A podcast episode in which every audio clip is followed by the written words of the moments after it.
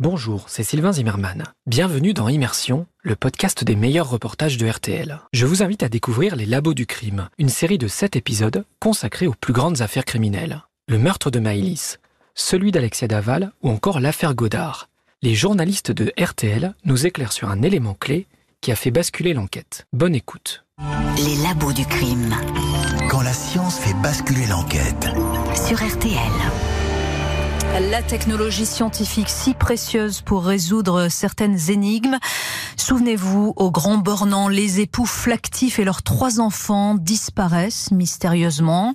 Fuite volontaire ou assassinat, c'est en passant la maison au peigne fin et notamment au Blue Star, Guillaume Chiez, que les gendarmes vont totalement réorienter leur enquête.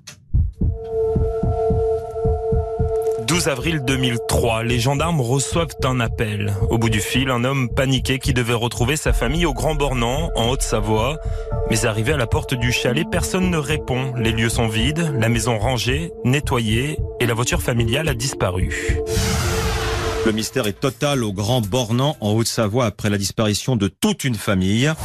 Départ volontaire, enlèvement, règlement de compte, les enquêteurs n'excluent aucune hypothèse. Le chef de famille a eu dans le passé quelques démêlés avec la justice dans ses affaires. De plus, il ne s'est pas fait que des amis dans la région.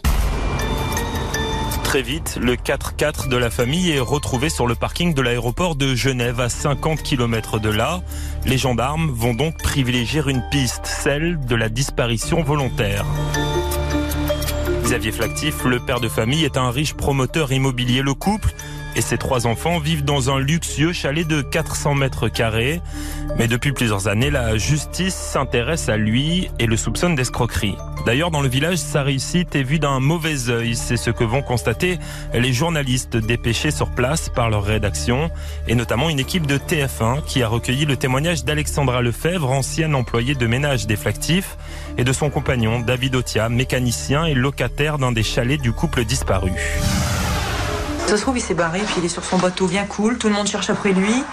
Tout le monde est en train de se faire du souci, et puis non, mais c'est vrai, hein, il est capable hein, de ça, lui. Hein. Il est parti du Nord, il a fait exactement pareil. Ils ont mis un an avant de le retrouver.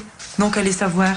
C'est incroyable qu'il puisse y avoir des gens comme ça, qui fassent du mal aux autres, parce que lui, il s'en mettait plein les poches. Puis bon, apparemment, ils ont pas l'air de trouver grand chose, quoi. Je veux dire que le chalet où est-ce qu'il habite là-bas, bah, c'est quelque chose. Il y a 400 mètres carrés habitables. Un sous-sol, vous pouvez mettre trois bus dedans, tellement c'est immense. Puisqu'on l'a, il se barre. Une archive qui, a posteriori, fait froid dans le dos car le couple Otia Lefebvre finira par être condamné pour assassinat et association de malfaiteurs reconnus coupables de la mort des cinq membres de la famille Flactif. Et c'est grâce à un produit, le Blue Star, que les gendarmes ont totalement réorienté leur enquête. Le Blue Star euh, permet de révéler des traces de sang qui ont été nettoyées. Une fois pulvérisé dans une pièce, plongé dans la pénombre, il émet des lumières bleues sur chaque tâche que l'on a tenté de faire disparaître. Céline Niclou est morpho-analyste de traces de sang. Elle travaille à l'Institut de recherche criminelle de la Gendarmerie nationale. Elle a fait partie de l'équipe d'experts envoyée au chalet du Grand Bornand. On avait plein de zones différentes où, en utilisant ce produit de Blue Star, on a pu mettre en évidence des grandes traces de nettoyage dans les escaliers, le salon, et euh, sachant qu'il y avait eu des choses qui avaient été arrachées, de la tapisserie, etc. Et nous permettent de faire des prélèvements dans ces zones en particulier, puisqu'elles ne sont pas visibles à l'œil nu. Il y a des violences sanglantes, plusieurs ADN, l'ADN de toute la famille. Donc là, oui, on va partir sur euh, sur quelque chose qui est ni accidentel, ni euh, ni un départ euh, intempestif en vacances. Et en creusant la piste criminelle, les enquêteurs sont donc remontés au couple Otia Lefebvre. Céline Niclou, elle, a poursuivi son travail de morpho-analyste qui ne se résume pas seulement à l'utilisation du Blue Star. Elle a pu reconstituer comment et à quel endroit du chalet Otia a tué les deux parents et leurs trois enfants. Un travail qu'elle poursuit aujourd'hui encore au sein de la gendarmerie avec quatre autres collègues morpho-analystes. On se déplace à travers toute la France pour à la fois aller sur les scènes, observer les traces, utiliser un- une modélisation 3D. On va travailler en morpho-analyse de traces de sang, ce qui est l'étude des traces visibles de sang. En fonction de la forme, de la taille et de la distribution de ces traces, ça va pouvoir nous permettre de déterminer l'événement sanglant qui est à l'origine de la trace qu'on observe. Si je saigne du nez et qu'on me donne un coup de poing sur le nez, ça va projeter des traces en périphérie et on arrivera à déterminer la position du nez ensanglanté au moment où il a été percuté. Et la morphoanalyse ne cesse d'évoluer. Récemment, l'équipe a déposé un brevet, une technique qui pourra à terme déterminer avec précision de quand date une tache de sang retrouvée sur une scène de crime.